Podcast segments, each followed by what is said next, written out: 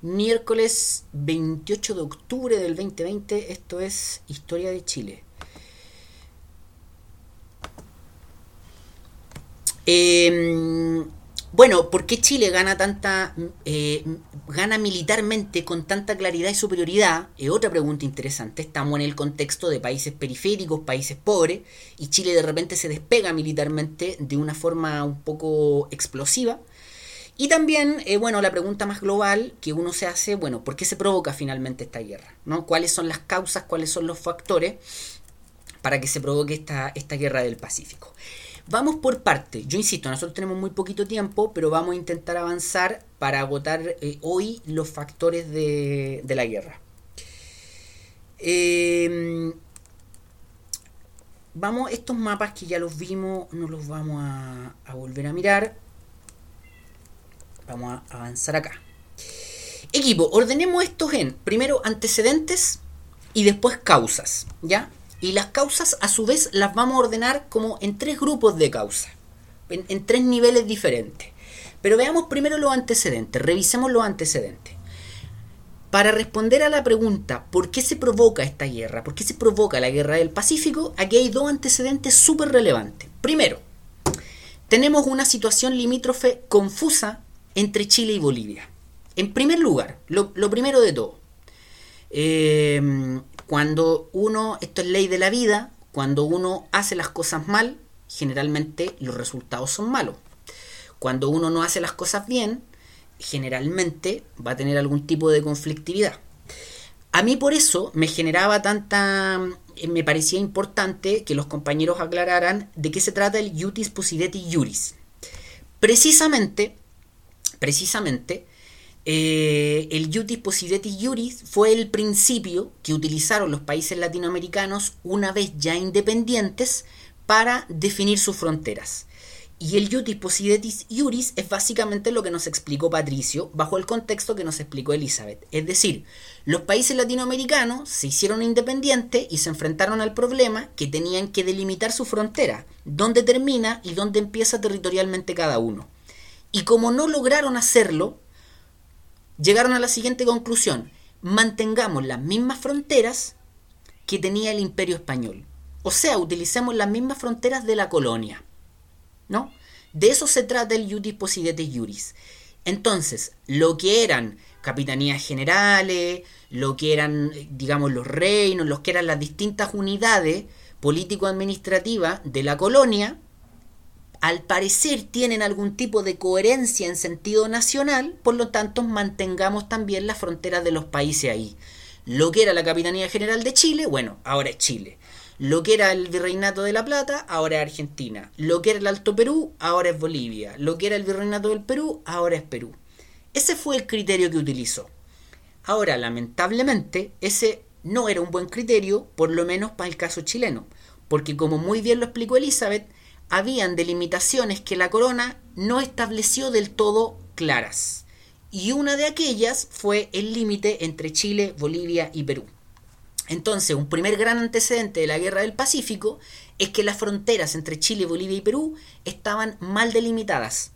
Y además de estar mal delimitadas, los tres países tenían un desinterés en lo que se denominaba el despoblado de Atacama el despoblado de Atacama es toda esa zona desértica, eh, que en la incluyendo la zona litoral, que en la época era como la frontera entre estos tres países.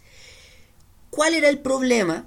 Que si uno revisa la famosa constitución de 1833 de la que hemos hablado tanto, si uno revisa la constitución, en la constitución dice claramente que Chile va desde el despoblado de Atacama hasta, qué sé yo, Magallanes, etcétera. Ahora, el problema es que el despoblado de Atacama es grande y que no hay ningún documento que diga específicamente en qué punto del despoblado de Atacama empieza y termina Chile. Entonces los tres países tenían el mismo problema. Insisto, una situación limítrofe muy confusa y además un desinterés en esa zona, como que hasta ese punto a nadie le importaba. Sin embargo, y aquí viene un segundo antecedente, en la década de los 40 del siglo XIX, pasan pasa un tiempo, pasan las décadas, y se descubre depósitos de guano. ¿no? Es decir, ese territorio mal delimitado ahora sí nos genera interés, ahora sí nos importa. Y nos importa porque nos damos cuenta que tiene un recurso económico. Y ese recurso económico en la época todavía no es el salitre, todavía no estamos hablando de eso. Estamos hablando del guano, ¿no? Y el guano, el, guano básicamente, lo voy a decir en, en, muy en bruto, el, el, guano básicamente es la acumulación de años, siglos, décadas, etcétera, de, de, de feca de pájaros Exactamente, eh, ahí en la zona del, litoral. Eso químicamente se, va, se va, evolucionando, se va transformando y en la época se transforma en un preciado abono. Entonces es un recurso natural eh, que se transforma en recurso económico bien importante. Estos países se dan cuenta y dicen, ah, ahora sí me interesa el despoblado de Atacama. Ahora sí nos tomamos en serio el tema de delimitar la frontera. Entonces, desde la década de 1840 en adelante, particularmente de 1842, tanto Bolivia como Chile empiezan a reclamar soberanía en el litoral del despoblado de Atacama, donde estaban estos yacimientos de guano. ¿no? Ahí ya tenemos una suerte de, de, primer paso o de primeros pasos importantes para el conflicto. ¿Ya? Em, equipo, hasta ahí, ¿alguna duda, observación? ¿Funciona? ¿Está claro?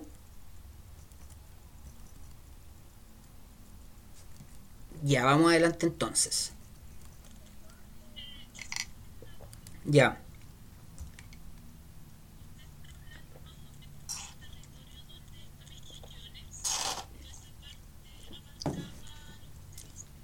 Sí.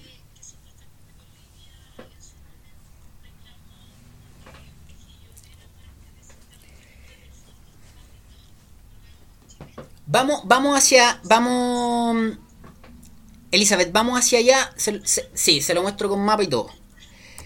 Entonces, em, desde la década de los 40, los dos países van a reclamar soberanía en, este litoral, que en el contexto este de la época lo conocemos como el despoblado de Atacama. Y básicamente porque ahora nos damos cuenta, lo que hace 10 años atrás ni nos importaba, ahora nos importa mucho porque nos damos cuenta que tiene yacimientos de guano. Entonces los dos países llegan a un acuerdo. ¿no? Acuerdo como soluciones temporales del conflicto. Entonces aquí primero vemos de qué se trata el acuerdo y nos vamos a los mapas donde ahí se resuelve visualmente la situación para nosotros y, se responde la pregunta de Elizabeth. ¿Cuáles son los acuerdos? No? Desde 1842 en adelante ahí los países más o menos peleándose el, el territorio, diplomáticamente hasta el momento, y en 1866 llegan a un acuerdo. Y ese acuerdo, ojo que interesante porque hoy día sería una cosa impensada, el acuerdo de 1866 dice que la frontera entre los dos países es el paralelo 24 y entre el paralelo 23 y el paralelo 25 va a haber una zona económica compartida. Es decir, la producción entre el, paralelo 23 y el 25 va a ser de mutuo beneficio, se comparte, ¿ya? Sobre todo la explotación del guano y los derechos aduaneros pero la frontera es el paralelo 24. Pasan ocho años, esto no funciona del todo bien y el tratado se modifica.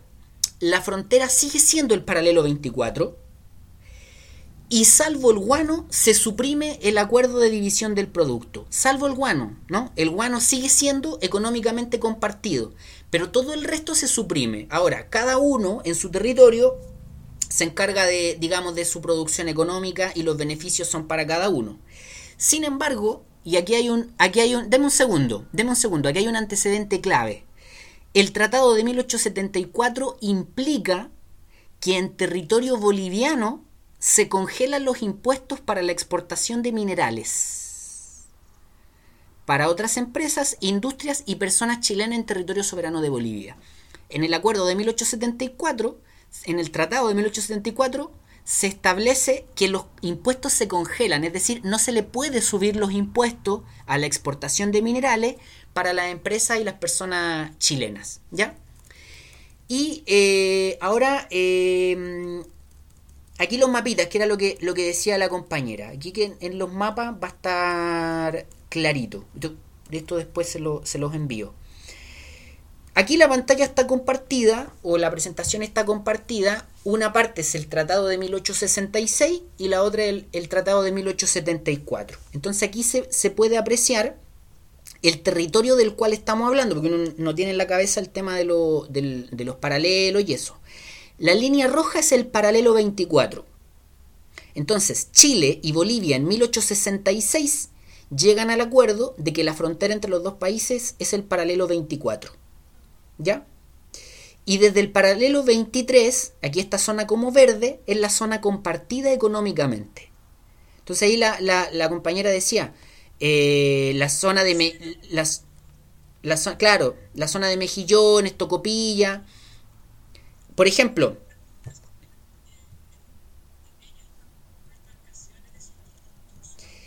el, es que es parte de todo el...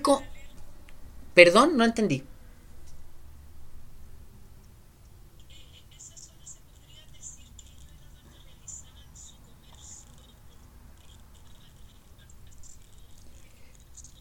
Claro.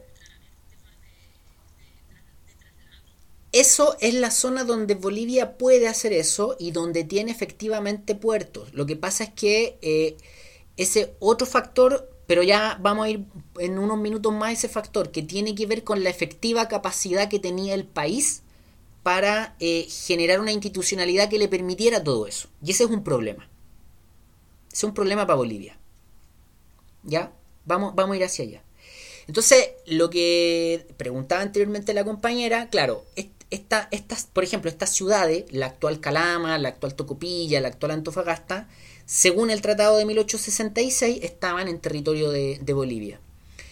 Y en, el, en la otra cara de la lámina, o en, o en la otra parte de la lámina, está el Tratado de 1874, ya sin la zona compartida. Eh, básicamente sigue siendo la misma frontera, el paralelo 24, pero, pero ya no tenemos zona compartida, eso ya, ya se acaba. Eh, y los grandes yacimientos, digamos, de guano están en los dos lados, pero Bolivia o la zona boliviana tiene más, un poquito más, digamos, más yacimientos. E insisto, estas ciudades, las actuales Antofagasta, Calama, Tocopilla, son, bajo estos acuerdos, son territorios que están, o son ciudades que están en, territorio boliviano en, la época. ¿Ya? Eh, entonces ahí tenemos los antecedentes. ¿Ya? estos antecedentes, frontera mal delimitada, el interés que había en el despoblado de Atacama, los yacimientos de guano y el Tratado de 1866, junto al, Tratado de 1874, ahí tenemos el escenario. ¿ya? Ahí tenemos un escenario con varios antecedentes y elementos para lo que se viene después. Ahí tenemos un conjunto de elementos. Ahora, digamos, de antecedentes para el escenario. Ahora intentemos seguir respondiendo la pregunta, ¿Por qué se genera esta guerra? Y ahora nos vamos directamente a los factores que responden a la pregunta. Esto, lo hemos conversado antes, como esto historia, ciencias sociales, estudios políticos, nunca la respuesta es una sola. Ojalá las cosas fueran tan simples. Aquí siempre hay muchos factores y variables involucradas. Entonces nosotros los factores para la respuesta lo vamos a dividir en tres niveles. Primero, los antecedentes concretos. Un primer nivel de respuesta, el nivel más concreto, más superficial, antecedentes concretos que detonan el conflicto, es decir, ¿por qué alguien disparó? Porque apretó el gatillo. Esto es como el, esto es como el gatillo, ¿no? Esto es como apretar el gatillo. Primer nivel de respuesta. ¿Por qué la guerra del Pacífico? Primero, primero, nosotros habíamos dicho que en el acuerdo, la segunda parte del acuerdo en 1876, parte del acuerdo era que en el territorio boliviano no se le podía subir los impuestos a las exportaciones de minerales de empresas chilenas y no se le podía subir el impuesto tampoco a, las personas en, chilenas en, Bolivia. Y ocurre una situación compleja y es que Bolivia tiene una serie de conflictos internos, hay un terremoto, etc. Claro. Y Bolivia, acusando una serie de antecedentes y argumentos, le sube le sube, y esto había anotado el número para no equivocarme, le sube 10, centavos por quintal de guano a una digamos a, las empresas chilenas que estaban operando y particularmente la que se ve más, más que es la, la, empresa digamos chilena que está ahí operando a la compañía de salitres y ferrocarriles de Antofagasta. La compañía de salitres y ferrocarriles de Antofagasta entonces obtiene su licencia para operar en, territorio boliviano en 1873. En 1876 se genera este acuerdo de congelar los impuestos y en 1878, en febrero de 1878, Bolivia decreta el alza de los impuestos en 10 centavos. O sea, por una parte, eh, Bolivia va a tener capitales chilenos operando en su territorio, decide soberanamente subir los impuestos, pero con esa decisión soberana al mismo tiempo está violando un tratado que había sido firmado unos años con anterioridad. Entonces, esta empresa de compañías de salitre se niega a pagar los impuestos. Esta empresa entra en conflicto con el Estado boliviano y el Estado boliviano le cancela la licencia, le embarga sus bienes y le remata los bienes a esta empresa Compañía Salitrera y Ferrocarriles de Antofagasta. Eso lo hace en 1879. Esta empresa que tiene capitales chilenos y capitales ingleses empieza a negociar con el Estado de Chile y el Estado de Chile en febrero de 1979 entra a la ciudad de Antofagasta. Y aquí, y aquí hay un elemento, un elemento súper relevante, un elemento súper relevante. Que la Marina chilena entra en la ciudad de Antofagasta sin declarar la guerra. Sin declarar la guerra. Y ante esa entrada de la Marina chilena al puerto de Antofagasta, Bolivia le declara la guerra a Chile y se desata la, guerra entre los dos países. Entonces, de una parte, el Estado chileno va a decir, no, pero es que ustedes están violando un tratado internacional que nosotros acordamos, no solo acordamos, sino que firmamos, y por otro lado, los bolivianos van a decir, no, pero es que el, no el ejército, la Marina chilena invade una ciudad boliviana, viola nuestra soberanía territorial, y ocupa militarmente sin declarar la guerra. Y eso, en términos de la normativa internacional de la guerra, es complicado. Eso no se hace. Eh, y entonces ahí los dos países tienen de alguna forma su, su argumento. ¿Sí? ¿Sí?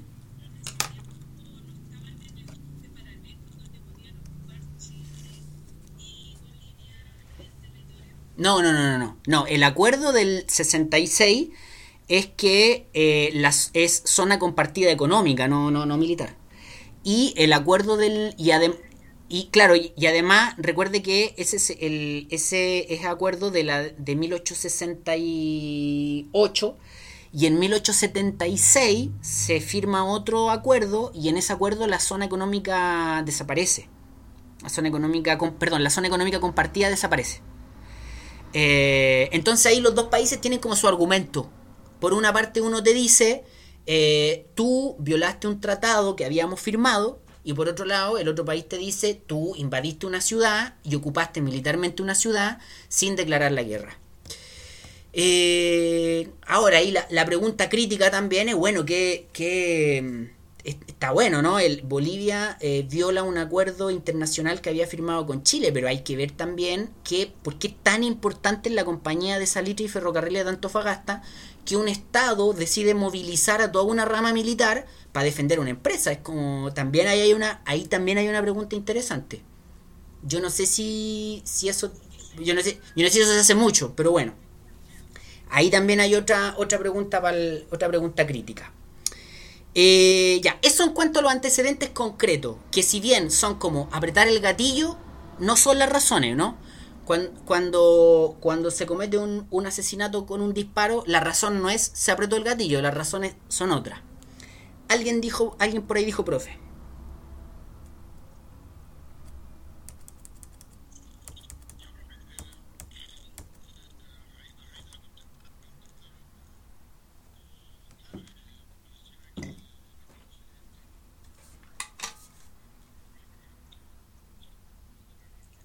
Claro.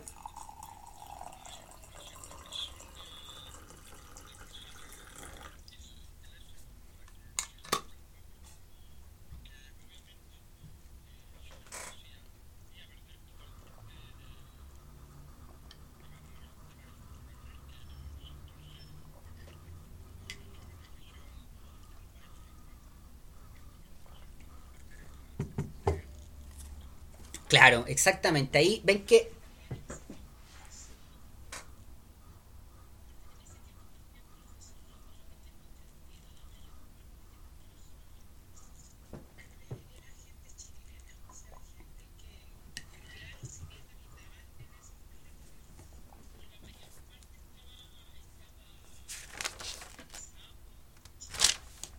Claro.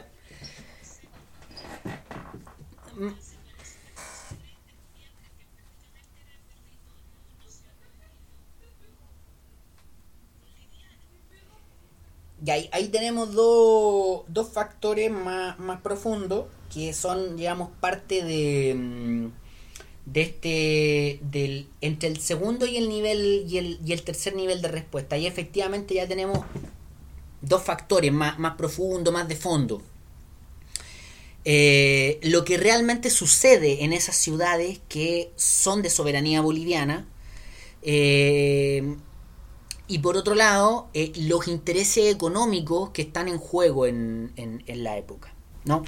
entonces no, no tomemos los elementos ahí que nos plantean Elizabeth con Gonzalo dejémoslo ahí porque vamos a trabajar sobre ello vamos a trabajar sobre ello de hecho utilicémoslo para avanzar a este segundo nivel de respuesta que ya son antecedentes o factores de contexto, como variables de contexto, pero como variable, ya, y estos son factores que inciden, no solo es un detonante, sino que son factores.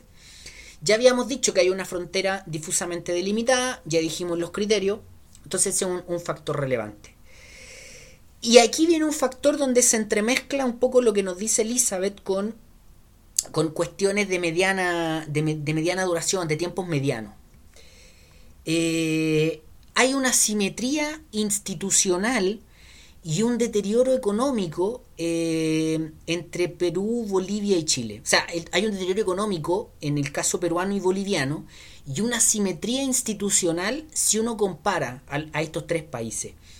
Nosotros ya hemos conversado cómo Chile, siendo un país pobre, siendo un país chiquitito, de pocos habitantes, es un país que institucionalmente logró de alguna manera armar sus instituciones y darle cierta estabilidad.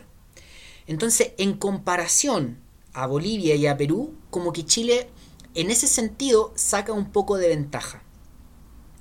Y eso se relaciona, y eso se relaciona con, eh, con el deterioro económico que empiezan a vivir tanto Perú como Bolivia. Pero esto hay que entenderlo no solamente en, el, en, en aquella década, en aquel momento, sino que hay que entenderlo en tiempos un poco más largos, en, tiempos un poco más medianos. Nosotros en el tercer nivel de la respuesta vamos a, hacer, por ejemplo, el contraste entre el puerto de Valparaíso y el puerto del Callao, ¿no? Vamos a hacer el contraste entre cómo la economía chilena, si bien no crece tanto, sí se estabiliza y la economía peruana empieza a descender. Y por otro lado hay una situación que para Bolivia es compleja. Y esto es clave. Y esto se relaciona con lo que dice Elizabeth. Bolivia en la época de la colonia, no era Bolivia, porque en la época de la colonia los países independientes no existían, pero el Alto Perú, lo que hoy día es Bolivia, era el corazón de la riqueza de toda la zona andina y del río de la Plata hacia abajo. La plata fluía de Potosí, la riqueza fluía de Potosí por tierra y salía por el río de la Plata hacia Europa. La plata, específicamente, el, mineral La Plata, salía de Potosí. Era una zona riquísima. Desde ahí fluía la riqueza. Entonces, durante mucho rato, el corazón del Alto Perú era el corazón de la riqueza de, sudamericana y de la riqueza de esta parte de Sudamérica. Con el tiempo esa plata se fue acabando con el tiempo esa plata se fue terminando. Lo que a la corona española le interesaba era llevarse esa riqueza, no generar una institucionalidad, no generar progreso económico de largo plazo. Cuando esa plata que salía de Potosí, del corazón del Alto Perú, se acabó, toda esa zona quedó destruida económicamente. Entonces, lo que por siglos fue el corazón de la riqueza de las, del cono sur de Sudamérica, y, de la zona andina, cuando se empieza a terminar la colonia y en los primeros años de independencia es una zona muy pobre, pero muy pobre. Y además de ser una zona muy pobre, es una zona geográficamente muy complicada. Nosotros esto ya lo hemos dicho cuando hablábamos de las razones de por qué Chile logra organizarse, decíamos, bueno, geográficamente para Chile no es tan complejo, ¿no? Chile tiene la cordillera en un lado y el mar en el otro. Y al medio lo que tiene que conectar es Valle Central. Bueno, a Bolivia tiene un pedazo de Amazonía y te cruza la cordillera de los Andes. O sea, anda, anda a conectar una zona del país, eh, anda a conectar la sierra con la Amazonía. Tírate una carretera por arriba de la cordillera. Entonces, generar una institucionalidad tanto abstracta, así como un Estado, una institucionalidad política, como una institucionalidad concreta, ¿no? como instituciones materiales, es muy complejo para Bolivia. Ya, ¿por qué doy todo este largo contexto? Porque Elizabeth tiene razón. La capital de Bolivia está en La Paz y resulta que Bolivia tiene salida al Océano Pacífico. Bolivia no tenía capacidad en la época de realmente copar, de que el Estado boliviano realmente copara todo su litoral. No, no solo no tenía interés antes que se descubriera el guano, no tenía la capacidad. Y lo digo súper en concreto. ¿Cómo se hace para construir una carretera desde la capital hasta el litoral, cruzando zonas geográficas que te complican la vida? Y no solo construir una carretera, sino que construir una economía que permita que el 95% de los ciudadanos de esa ciudad sean efectivamente bolivianos. Entonces, las ciudades chilenas estaban más cerca de esa zona y efectivamente, efectivamente, en Antofagasta vivían más chilenos que bolivianos. Los trabajadores que sacaban el guano con sus manos, en un porcentaje mayoritario, no eran bolivianos, eran chilenos. Pero jurídicamente era una ciudad boliviana. Entonces, esa simetría institucional para Bolivia era fatal y a Chile le jugaba a su favor porque Chile era capaz incluso de llevar empresas, de llevar capitales, sin ser Chile un país rico, ni mucho menos. Pero, no sé, por lo menos Chile, no sé, tenía la capacidad de llevar trabajadores ahí y bueno, de llevar asociaciones de capitales de distintos países y ponerse a funcionar en Antofagasta. Y Bolivia no tenía esa capacidad de hacerlo. Y eso va, va a jugar en contra de Bolivia. Sí. ¿Sí?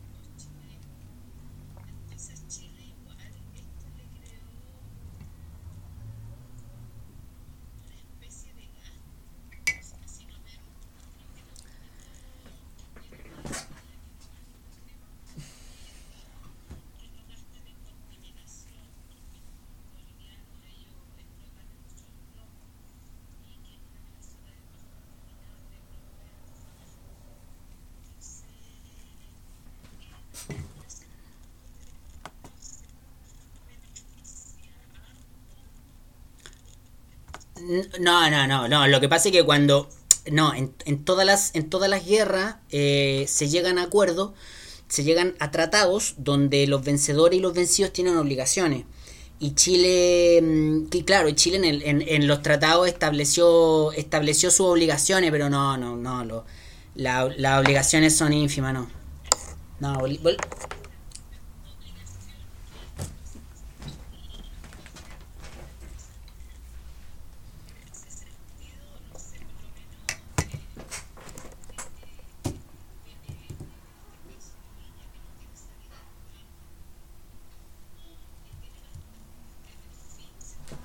No, no tiene, no tiene, no tiene bastante beneficio, ¿no?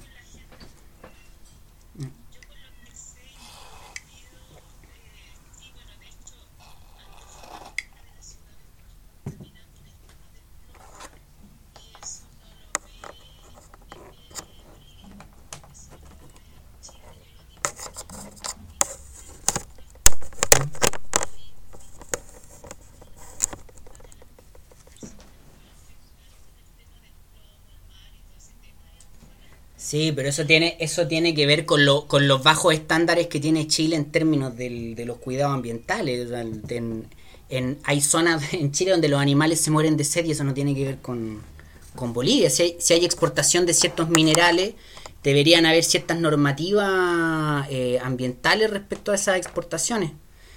Eh, no, ahí lo que pasa es que se, llegaron a, acuerdos de finalización de conflicto, pero, pero esos acuerdos en realidad no, que de hecho ni siquiera se ocupan. No, no, sé, no sé, no, no, la verdad que la guerra del Pacífico no, no termina beneficiando mucho a ninguno de los países, salvo, salvo beneficios muy posteriores, que, que tampoco tuvieron mucho que ver ahí.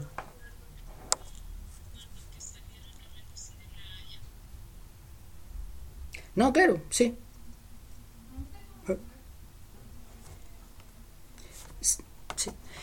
Em, ya, y un tercer factor que tiene que ver con este segundo nivel de, respuesta es la pregunta que nos hacíamos respecto a Perú. ¿no? ¿Por qué Perú entra en una guerra de la que no es parte? Porque hasta el momento la discusión es Bolivia-Chile, ¿no? Hasta el momento el territorio es Bolivia-Chile, hasta el momento el conflicto lo tienen los dos países. ¿Ya qué tiene que ver Perú en esto?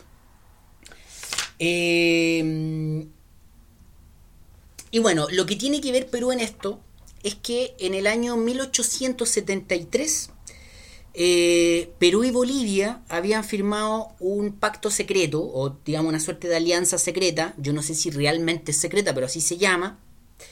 Eh, y este pacto secreto dice que si un tercer país invade la soberanía de alguno de los dos países, Perú o Bolivia, el otro país lo va a apoyar. Es decir, si un país invade Perú, Bolivia tenía la obligación de apoyar a Perú. Si algún país invadía Bolivia, Perú tenía la obligación de, de, apoyar a Bolivia. ¿Y cuál es la razón de este pacto? ¿Por qué Perú firma este pacto con, con Bolivia? Básicamente porque Perú consideraba, Perú consideraba que eh, Chile podía invadir a Perú. Entonces, esta suerte de pacto le permitía tener una suerte de agente a su favor. Y Perú, em, y el pacto formalmente se planteaba como una suerte de pacto defensivo, es decir, solo si nos atacan, nosotros vamos a responder. Por su parte, Chile, evidentemente, desde la cara contraria, decía, no, no, ahí tengo a dos países que están al lado mío y que están firmando pacto entre ellos, ese pacto no es defensivo, es ofensivo. Entonces ahí ese pacto vuelve a tener una suerte de dos interpretaciones distintas. Alguien dijo, profe.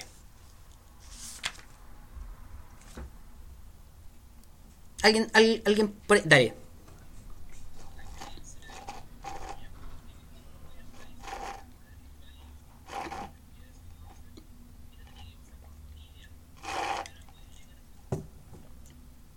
Geográficamente. O sea, en términos, en términos así como de, de, tierra, sí. Pero así como en términos de posibilidades, claro, Chile en la época igual tiene una... Es que, ¿sabes lo que pasa? Que en, Perú están pasando cosas. Hay que, hay que hacer una, una, precisión. En Perú pasan dos cosas que son relevantes. ¿Por qué Perú tiene como miedo ante esta situación? ¿O por qué Perú firma este pacto defensivo? Eh, hay dos cuestiones relevantes en Perú.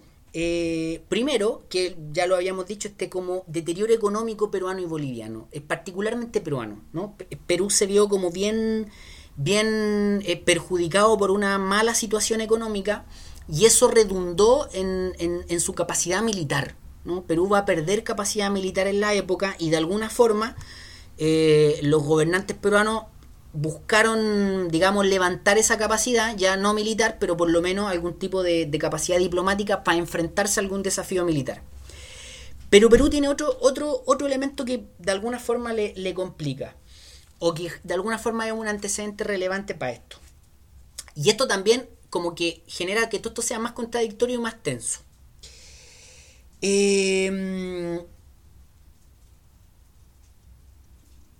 el, para el gobierno peruano de la época, em, la exportación, de, porque aquí ya, ya de, alguna forma vamos avanzando en el tiempo, el conflicto chileno-boliviano tiene que ver con el guano, pero ya en territorio peruano tenemos la situación del salitre.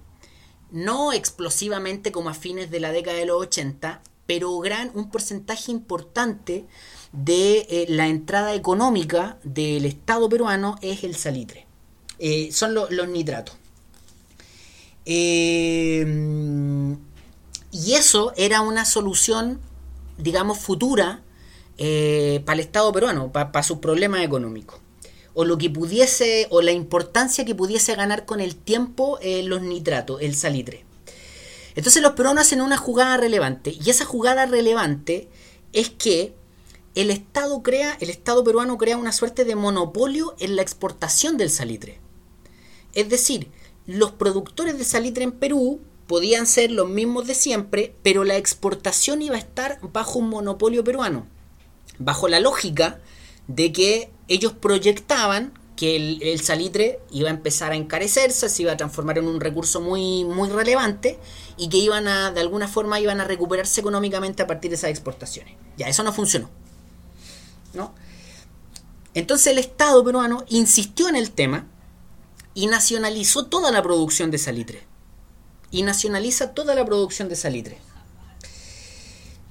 Cuando el Estado peruano nacionaliza toda la producción de salitre, se genera una suerte de tensión política económica, porque los capitales que estaban en, en relación con ese salitre eh, de alguna forma se ven súper perjudicados. Los capitales extranjeros, los capitales europeos, los ingleses, incluso los capitales chilenos, se ven súper perjudicados con eso. Ante ese escenario, ante ese escenario, el, gobierno peruano eh, de la época empieza de alguna forma a tener ciertos resquemores ante la situación chilena. Y ante ese escenario, ante esas... Hay, hay alguien que tiene unos perritos, por favor, si pudiese... Eso, muchas gracias. Ante ese escenario conflictivo, ante ese escenario conflictivo, eh, el gobierno peruano de la época empieza a tener este acercamiento con, Bolivia de alguna forma, planteando oficialmente que es un escenario defensivo. Ahora, el, eh, Sebastián dice, hace la, observación bien estratégica de decir, ya, pero ¿cómo Chile va a invadir territorio peruano si entre medio está Bolivia? Eh, claro, el, esa, esa, esa, digamos, esa tensión tiene dos respuestas. La, la tensión más política de decir, no, pero es que el acuerdo finalmente en el fondo no es tan defensivo. O sea, Perú igual está atento.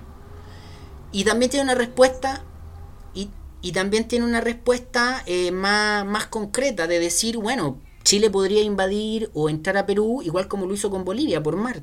Porque finalmente Chile, es, esa entrada que hace Antofagasta, lo hace por, por mar, no lo hace por tierra. Eh, y precisamente ese conflicto marítimo, es, bien interesante la pregunta, porque ese conflicto marítimo es parte del conflicto de fondo que hay acá. Del el problema de fondo Perú-Chile, el Callao-Valparaíso. La cosa marítima, esa rivalidad marítima, es como uno de los factores de largo plazo entre, entre ambos países. Eh, antes de ir hacia allá, antes de ir hacia allá y como de seguir desarrollando un poco esa idea, eh, solo cerrar este, esta, esta parte. ¿Por qué Perú entra entonces a la guerra? Porque bueno, Perú tenía un pacto desde 1873 firmado con Bolivia que decía que si un tercer país eh, violaba la soberanía de alguno de los dos, el otro país tenía que apoyarlo. Y en este caso, Chile entra a Antofagasta y los bolivianos les dicen a los peruanos, ya pues flaco, tenemos un acuerdo firmado. Entonces en Perú se genera una discusión de eh, violamos nuestro propio tratado o, bueno, lo, desconocemos o, o acatamos y entramos a la guerra tal como lo firmamos. Y bueno, erróneamente Perú entra en la guerra. No recuerdo el año exacto, ahí habría que revisar bien la descripción, pero en poco rato, o sea, dos años Bolivia ya se declara perdedora y, la, y la, casi la mitad del proceso de guerra lo viven finalmente solos entre Perú y, Chile. Entonces por eso, por eso para mí es tan planteo la pregunta así de esa manera. Finalmente Perú entra a una guerra que no provocó y la termina viviendo casi más de la mitad y perdiendo además. Y perdiendo mal porque se... No, Bolivia. Bolivia termina declarándose perdedora de la guerra ya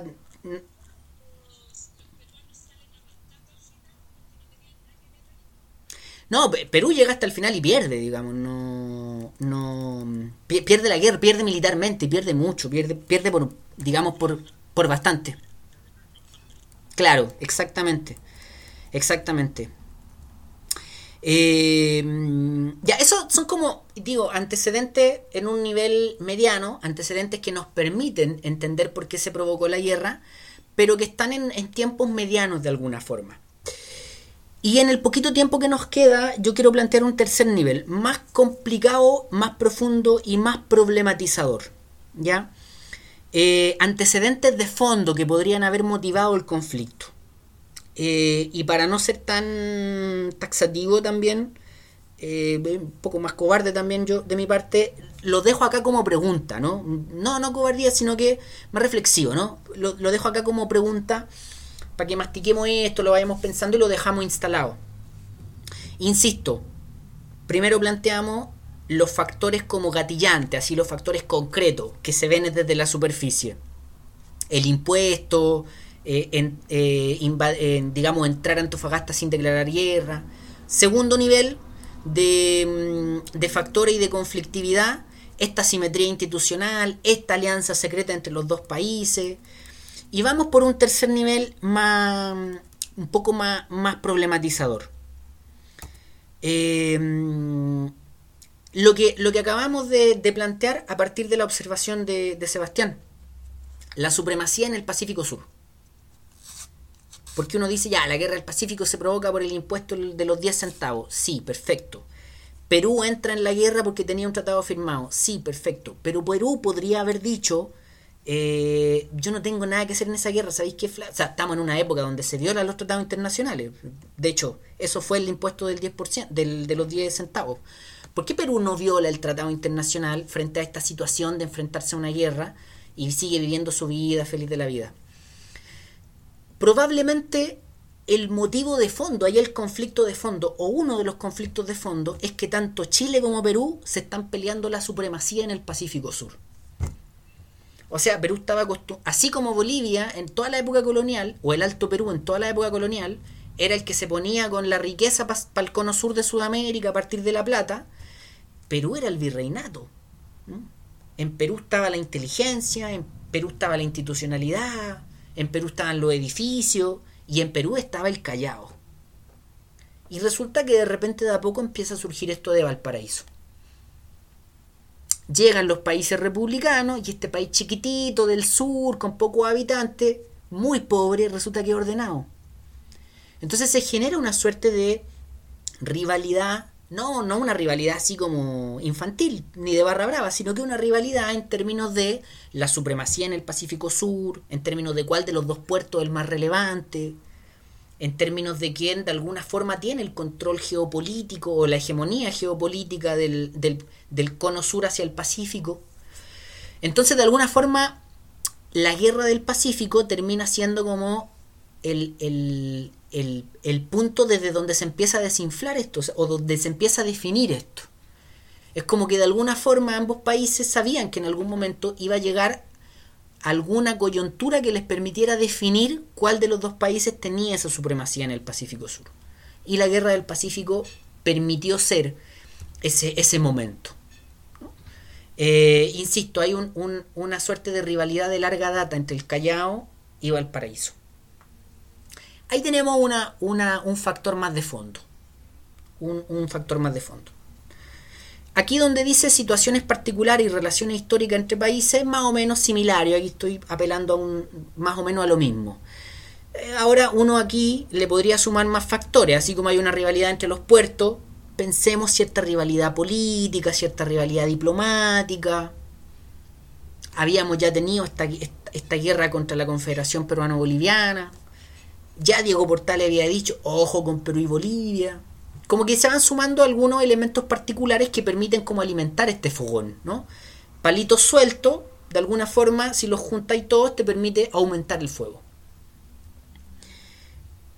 Y luego llegamos a un tercer factor que es súper relevante, que de alguna forma apunta a lo que Gonzalo ya nos estaba planteando, ¿no? Gonzalo ahí medio a medio en algo que, que a mí me parece súper relevante y no es por ser ni maniqueo ni conspirativista.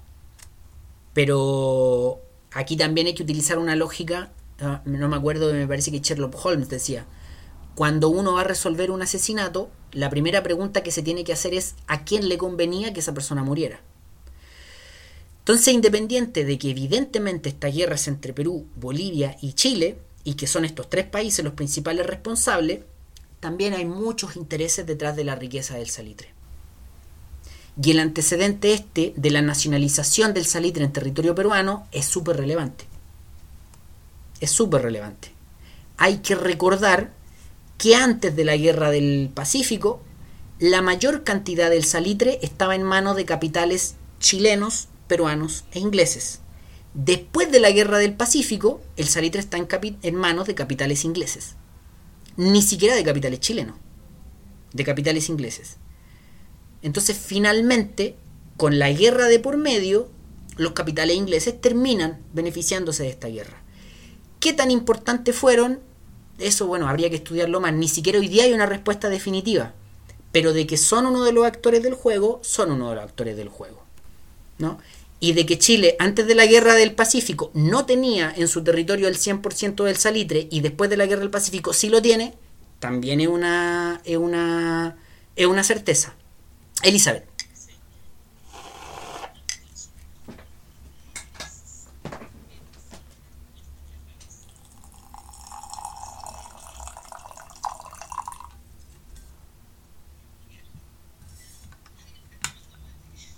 Sí, y e-, era el último.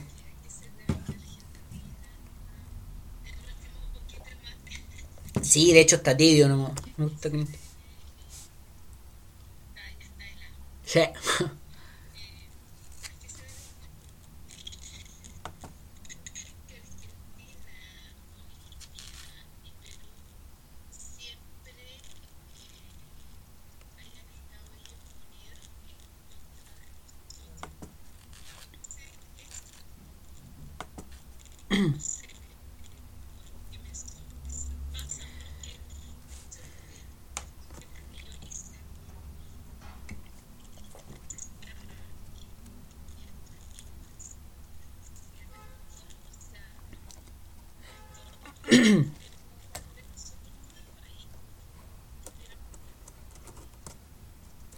No, a ver, lo que pasa es que eh, la, la, sí,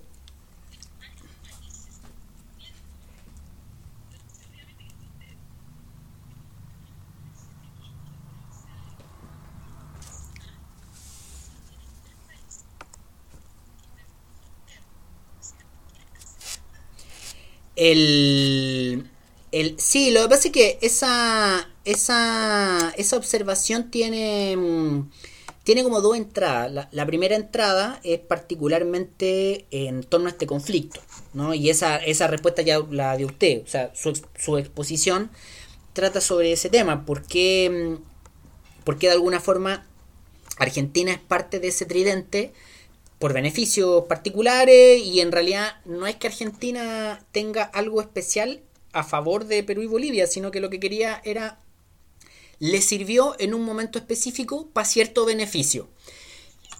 Claro, y no es que y no es que Argentina como estado, como país, como nacionalidad sea una cosa así como psicópata ni nada, no, como ya lo, planteamos, Argentina en esos momentos en específico estaba dominado eh, su política exterior por una forma de entender las relaciones internacionales que es muy de mm, es muy de halcón, es muy de aquí somos todos enemigos, nadie es amigo de nadie y mientras yo más gane mejor.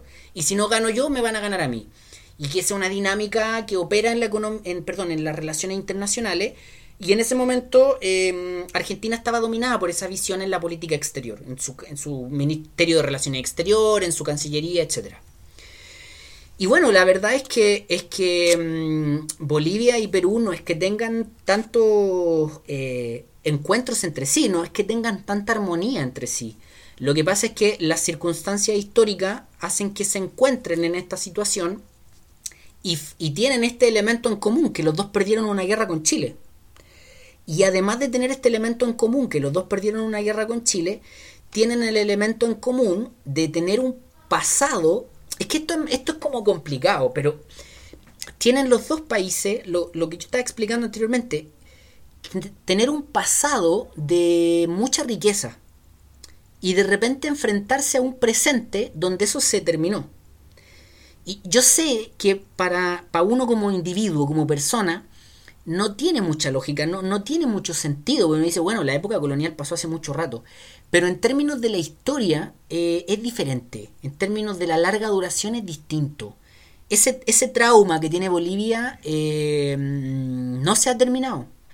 Eh, por ahí hace una, un par de semanas alguien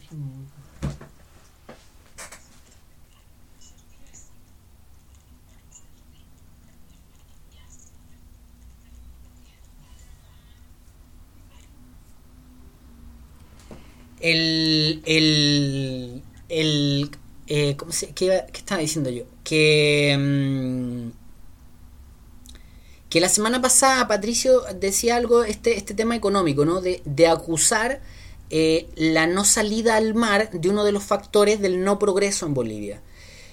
La no salida al mar no es un factor del no progreso boliviano y el gobierno de Morales lo, lo demostró. Bolivia era durante unos 5 o 6 años fue la economía que más creció en América Latina. Eh, pero entonces la no salida al mar eh, no es pero para nada una razón para el, digamos para el no progreso económico boliviano. Pero sí influye en el hecho de que hay una suerte de trauma psicológico histórico. Ese sí es un conflicto que tienen los bolivianos. Así como así como los chilenos nos costó pero muchísimo entender que éramos parte del mundo y que no éramos un país isla y, y todavía como que somos un país isla eh, en el caso boliviano hay una cuestión que juega en contra suyo y es una suerte de trauma histórico que tienen, eh, donde se mezclan el hecho de haber sido, claro, aquí por ejemplo Gonzalo dice, hay un sentimiento frustrado cultural de que el haber sido saqueado por el imperio español durante la colonia era lógico que en el contexto de la guerra del Pacífico no querían perder nuevamente. Entonces hay una, claro, hay una suerte de trauma histórico que, que sí, que, influye y que, y que es relevante. Y el hecho de tener a Chile al lado, que es el que te ganó la guerra, bueno, lo hace, lo hace más, lo, hace peor todavía. Eh, yo, yo, yo me acuerdo cuando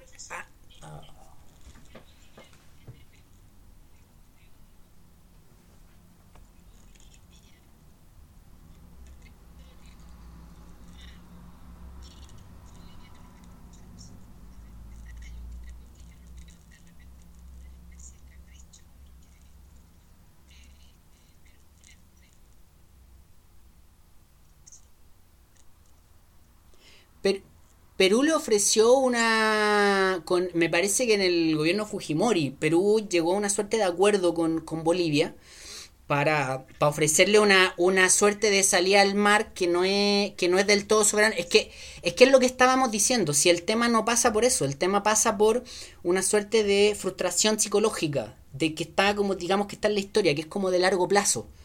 Eh, esto es como. Esto, a ver, esto es como que esto es como que usted considere que hay una situación injusta con alguien en específico y viene otra persona y te ofrece algo que materialmente, materialmente podría resolver la situación, pero en términos psicológicos no la resuelve. Entonces esto este no, no pasa realmente por una salida material al mar ni territorial, pasa por una situación un poco más abstracta. Eh, Sebastián, y necesito cerrar el, el tema, pero después de Sebastián.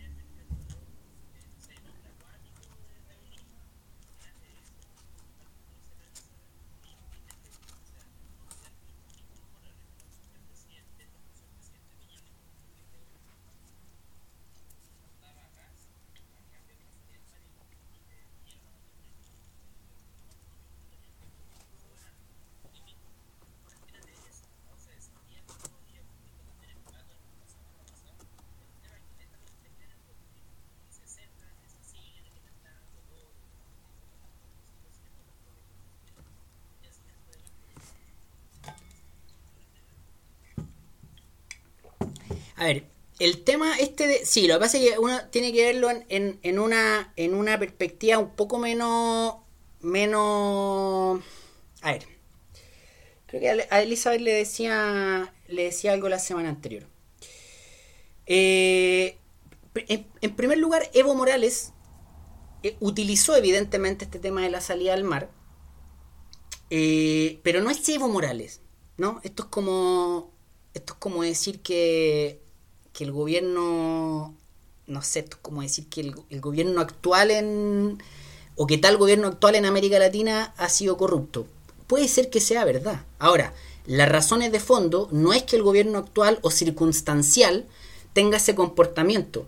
El tema es que hay un comportamiento de décadas y de siglos que se repite en el caso latinoamericano. Esta situación en Bolivia no es particular del último gobierno ni de los últimos gobiernos. Esta situación en Bolivia se repite, se, termina la guerra del Pacífico y todos los gobiernos en Bolivia han utilizado este tema. ¿Y por, qué para los gobiernos en Bolivia es tan relevante utilizar el tema de la, de la salida del mar?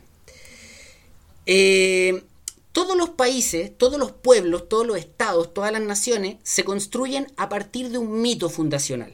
¿no? Se construyen a partir de, darle un sentido de identidad, identificación a su propio pueblo. El, si no, el, cuento, este, el poema de la Araucana en Chile no existiría, si no el, como el, el Cid Campeón no existiría en España, si no el Destino Manifiesto no existiría en Estados Unidos. Todos los pueblos se construyen a sí mismos a partir de un sentido de identidad. Y todos los pueblos también, y ese sentido de identidad, ese mito, esa leyenda, se construye a partir de un nosotros y a partir de un otros. ¿No? Se, deme un segundo, por favor. Se construye a partir de que hay un otro que es una suerte de enemigo tuyo. Y esa suerte de enemigo tuyo te da un sentido a ti mismo. ¿no? Uno no, no es solo yo, sino que también es un otro. A eso en el caso boliviano hay que sumarle una, cosa relevante. A eso en el caso boliviano hay que sumarle una cosa relevante. Que Bolivia es un país completamente desmembrado geográficamente y completamente desmembrado en términos étnicos, ¿no? Hasta hace poquito, en Bolivia hay una estadística de que algo así como el 60% de la población eh, era, de era indígena derechamente y un porcentaje súper alto es mestizo. Lo que quiero decir es que, a diferencia de Bolivia, en, eh, perdón, a diferencia de Chile, por ejemplo, Bolivia, al igual que Ecuador, no es un país, son, es un país conformado por muchísimas nacionalidades con muchísimas identidades distintas. El boliviano de la Amazonía no, no tiene mucho que ver con el boliviano de la sierra, con el boliviano, etc. Y no Evo Morales, sino que Páez Tensoro, hace varias décadas atrás, se dio cuenta que una de las pocas cosas, tal vez la única cosa que unía a todos esos que se hacen llamar bolivianos, era su odio contra Chile a partir de la Guerra del Pacífico. Que era casi el único elemento que los podía unir y era como uno de los pocos elementos que les servía particular el sentido de nacionalidad de los distintos bolivianos en los distintos lugares del país. Y eso fue utilizado sistemáticamente por los distintos presidentes bolivianos desde hace mucho rato atrás que lo utilizó el último gobierno boliviano, eh, que lo utilizó el gobierno de Morales, lo utilizó. Si hay alguna cosa, bueno, hay poquitas cosas que uno, uno puede decir que van a pasar en el futuro, casi ninguna. Yo generalmente nunca digo cosas que van a pasar en el futuro. Pero una de las cosas que uno podría decir que van a pasar en el futuro es que el próximo gobierno boliviano va a utilizar el tema. Y el que sigue lo va a utilizar, y el que sigue lo va a utilizar y lo va a utilizar. Porque no es eh, un tema circunstancial, es lamentablemente es una situación de fondo que tienen. Eh, sí, y, sí, por favor.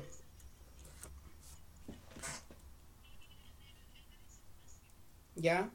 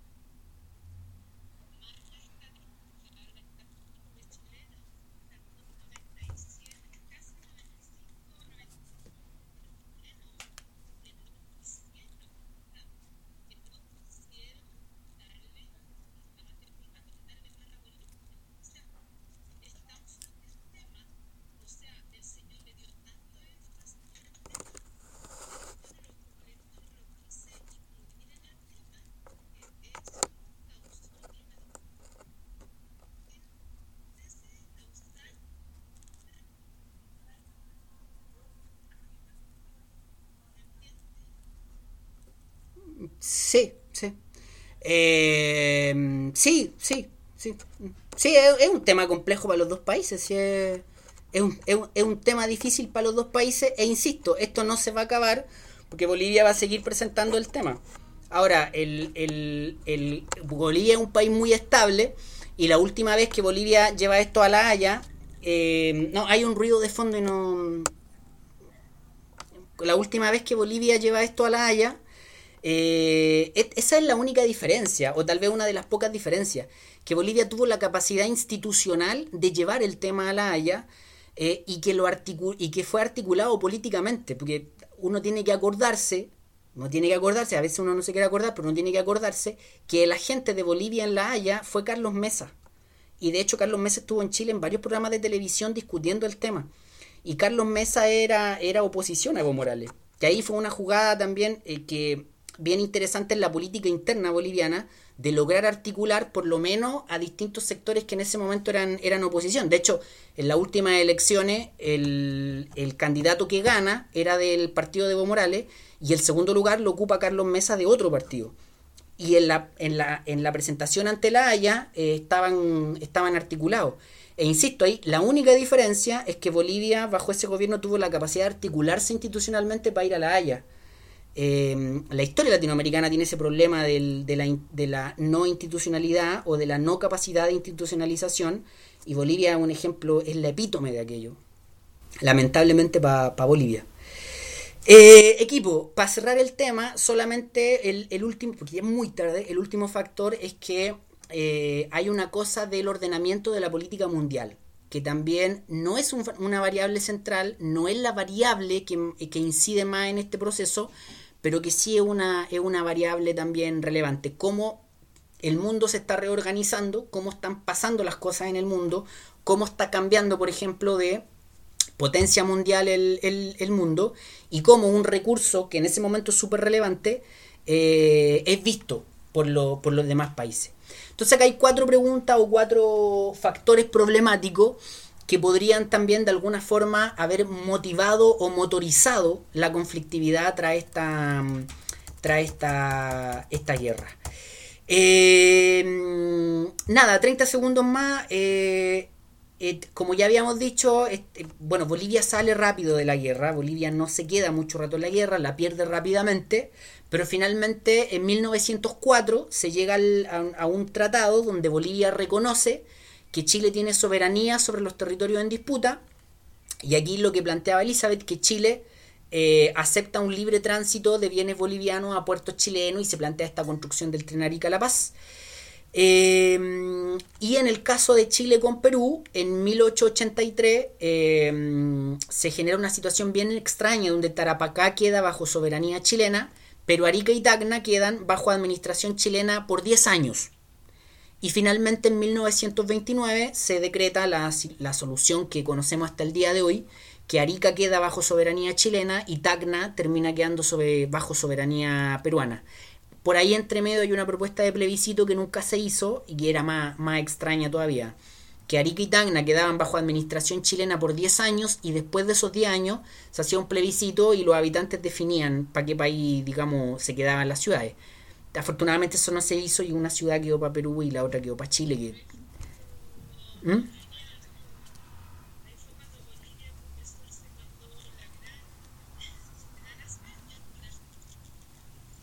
En, en, en el en el en el Dancón ¿Sí?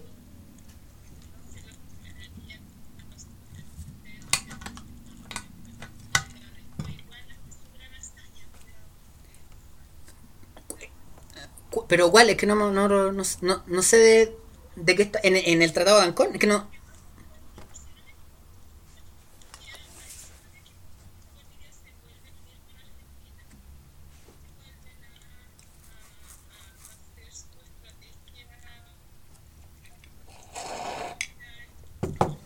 No, no, recuerdo los años de los tres momentos, son, son tres momentos, no, no recuerdo bien el año, pero claro, son tres momentos distintos así como repartido entre fines del 19 y fines del. y la década de los 70, 80 del, del 20.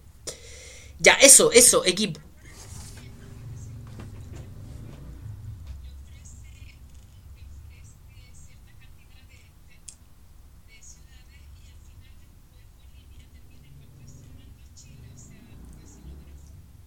Sí, Elizabeth, yo lo que le estoy diciendo es que no recuerdo el año de eso. Son tres veces donde eso sucede, como ya lo dijimos, y no, no recuerdo los años exactos. Eh, eso. Equipo, eh, son dos minutos para las diez. Lo... Ex, eh, a ver, aquí... Ya. Eh, equipo, eso. Quedamos, quedamos hasta acá. La próxima semana Gonzalo se fue. No, perdón, Cristian se fue, que Cristian tiene la exposición la próxima semana. Ya, eso, quedamos hasta acá, lo cerramos acá y la próxima semana deberíamos tener la exposición de, mm, de Cristian. y por correo, no ahora, pero sí por correo vamos reagendando la de Gonzalo y la de mm, Alexis, ¿cierto? Que eh, las que tenemos, las dos que teníamos pendientes. Y, y, bueno, y vamos, pasamos rápidamente al siglo XX. Ah, ya. Alexis, eso es, ya. Ya. Ya, equipo, eso es. Eh, nos veremos la próxima semana. Que estén muy bien. Adiós.